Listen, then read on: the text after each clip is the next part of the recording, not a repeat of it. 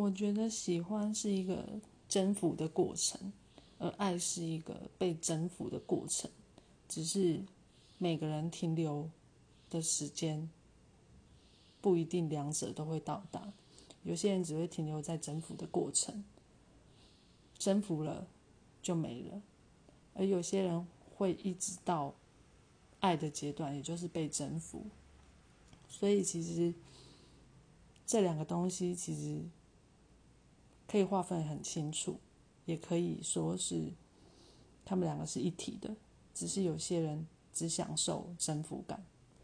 而不享受被征服感。